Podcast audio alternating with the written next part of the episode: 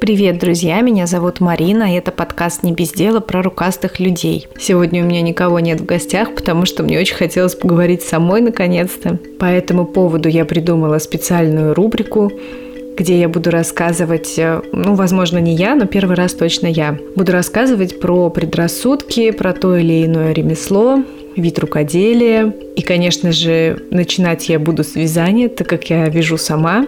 Напоминаю вам оставлять отзывы, если вам понравился подкаст. Также рассказывайте мне, нравится ли вам такая рубрика, было ли вам интересно, узнали ли вы что-то новое, разрушила ли я ваши какие-то представления о вязании.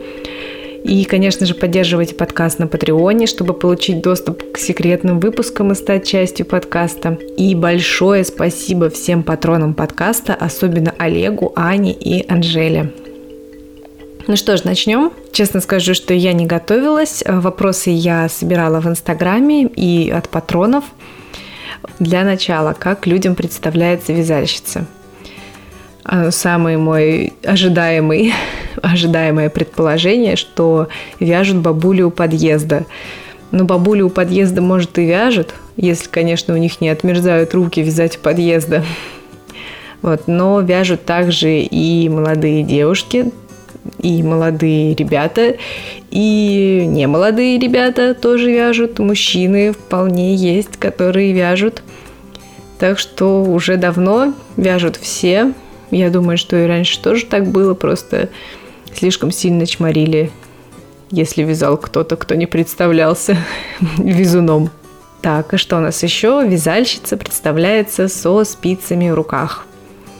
А, ну, расскажу вам, если вы вдруг не вяжете, что вязать можно не только на спицах, можно вязать крючком, причем есть э, разные виды вязания крючком. Ну, про всякие вилки и еще всякие штуки я не буду упоминать, потому что, мне кажется, это больше плетение, чем вязание. И помимо спицы крючка, то есть ручного вязания, есть еще вязание на вязальной машине – они бывают разные, бывают совсем маленькие для вязания носков, э, шапок, то есть можно погуглить на YouTube видео про всякие, даже самодельные такие вязальные машиночки для носков и шапок, они очень забавно выглядят. Вот. Также есть э, ручные, ну, механические, точнее, вязальные машины уже для изделий побольше, они также бывают разные. А, есть такие, на которых получаются более мелкие петли, есть такие, на которых получаются петли крупнее. Соответственно, для, на тех, которые мелкие петли, вы представляете, да, что каждый ряд нужно провести кареткой. Штука, которая формирует, собственно, петли, да, можно так сказать, она называется каретка. Ее нужно водить из стороны в сторону, чтобы провязать ряд. Конечно, это намного быстрее, чем руками, да, но если брать полотно, на котором достаточно мелкие петли, это может быть там и тысяча рядов вполне себе, вы представляете, да, чтобы связать одну часть вещи, да, например, только переднюю часть свитера, провести там, ну не свитера, а платья скорее, нужно провести тысячу рядов. Но бывают машины полупромышленные, на них каретка уже электроприводом, передвигается туда-сюда, то есть не нужно это делать руками, просто нужно заплатить побольше денег. И уже сейчас есть а, новейшие вязальные машины, которые способны создавать а, вещи с рисунком бесшовные. Тоже есть замечательные видео, я их сюда не буду прикреплять, потому что вы все равно слушаете и вряд ли будете смотреть, но на досуге можете поискать. Теперь про само вязание – Вязать дешево и легко. Но это не всегда дешево. Пряжа, так как я не подготовилась, я не, не смогу вам сказать, сколько стоит пряжа. Но давайте так. Возьмем свитер. На свитер, допустим, нужно 500 грамм пряжи. Да? 1 а, грамм, допустим, стоит 2 рубля. Нам нужно 500. То есть уже 1000 рублей у нас уходит только на пряжу. А еще нужно связать а еще нужно сшить, если это не было бесшовное вязание, постирать. Не всегда это дешево. Легко, ну так, может быть и легко кому-то, но если вы попробуете вязать сами, возможно, вы разубедитесь в этом. Вязать долго, вязать действительно долго. Но с другой стороны, если у человека уже набита рука, возможно, он будет вязать быстро. Когда ты вяжешь 50-ю шапку, наверное, это уже будет более-менее быстро. Ну и, конечно, долго вязать из тонкой пряжи. Чем толще пряжа, тем быстрее ты свяжешь. Вязать на вязальной машине быстро и просто. Ну, нет.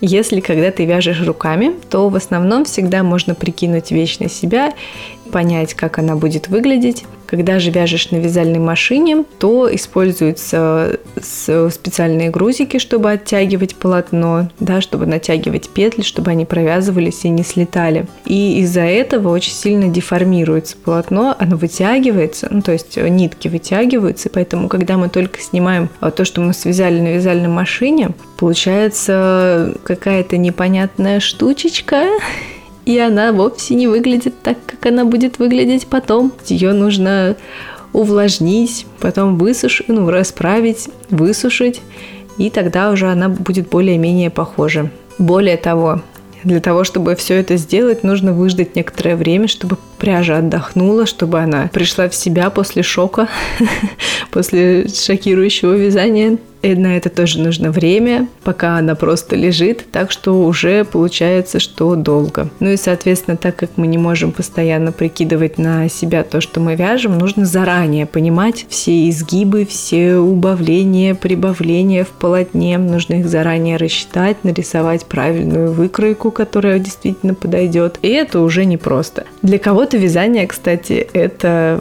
совсем магия. В целом можно это так назвать. А есть еще мнение, что те, кто вяжет, наверняка очень стойкие ребята. В некотором смысле да, потому что когда ты перевязываешь пятый раз, а это бывает и такое, действительно нужно терпение, чтобы не выкинуть все, не разрезать к чертям, да все-таки довязать. Теперь про вещи, которые получаются завязанными вещами нужен особый уход, их нельзя стирать в машинке. В целом, да, а чаще всего нельзя. Если натуральная шерсть, то лучше не стирать в машинке, ну или, по крайней мере, использовать режим ручная стирка или режим шерсть в машинке и небольшую температуру воды. В принципе, ничего произойти не должно. Ну, за исключением каких-то некоторых особых стиральных машин, которые, возможно, смогут испортить. Но опять-таки, зачем тогда они сделали режим ручной стирки, если они такие, если этот режим портит вещи? А если вещь связана из э, нешерстяной пряжи или из э, пряжи, где шерсть с добавлением синтетики, то, скорее всего, можно стирать в машинке, ну, то есть на обычном даже режиме со своими вещами, там на 30-40 градусах, но, по крайней мере, я так делала и не убивала вещь вещи. Также, если это там э, хлопок, в принципе, тоже можно и не на ручной постирать. Невозможно руками связать классную стильную вещь. Но можно. Вот, на самом деле просто а у нас, мне кажется, осталось еще с советских времен мнение, что ты вяжешь, э, когда нет денег на что-то нормальное, да, то есть проще связать или сшить самому, нежели чем купить. Но давайте вспомним, во-первых, в советское время гораздо меньше был выбор в магазинах, не то что сейчас. И гораздо сложнее было купить какую-то нормальную пряжу. Кстати, есть Оксана, у меня подруга. А она в детстве вязала из остатков пряжи, которые ей приносила ее тетя, если я не ошибаюсь, с фабрики, где они вязали вещи. Если я ничего не путаю, это так. Ну и как бы там действительно была колючая шерсть, но сейчас это не так. Сейчас э, у нас есть доступ к куче всякой разной пряжи, и в том числе к пряжи из Италии, которая остается после производства одежды всякими разными модными домами, то есть это модная пряжа, можно сказать. Соответственно, у нас есть классные материалы, крутота, так сказать, связанные вещи зависит от вкуса вязальщицы в том числе. Так что можно если вы мне все еще не верите, напишите мне в личку, я вас отправлю в инстаграмы, где можно посмотреть. В инстаграмы простых людей, не модных домов. Вот где действительно можно посмотреть классные стильные вещи.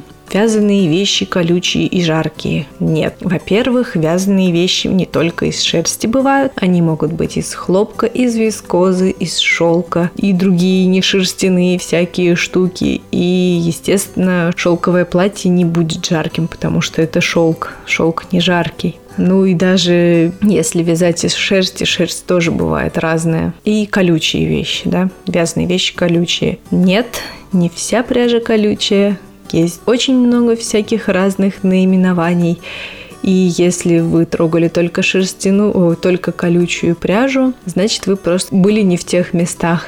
Опять-таки, приходите ко мне, я дам вам потрогать то, что действительно не будет колоться. Я, конечно, оговорюсь, что бывают люди с действительно очень нежной кожи, которым будет колоться абсолютно все, которые не могут надеть даже хлопковую майку, не связанную, просто хлопковую купленную майку или футболку, и она даже будет им колоться. Такие люди существуют, я не спорю. Но если вы не такой человек и вам не колется простая хлопковая футболка, значит вам вряд ли будет колоться кашемировый свитер. Так что пряжа бывает разная, и далеко не вся она колется, в том числе шерсть тоже далеко не вся колется. Есть специально обработанная шерсть, которая становится более гладкой, и уж она точно не будет вам колоться, если вы, конечно, не супер чувствительны.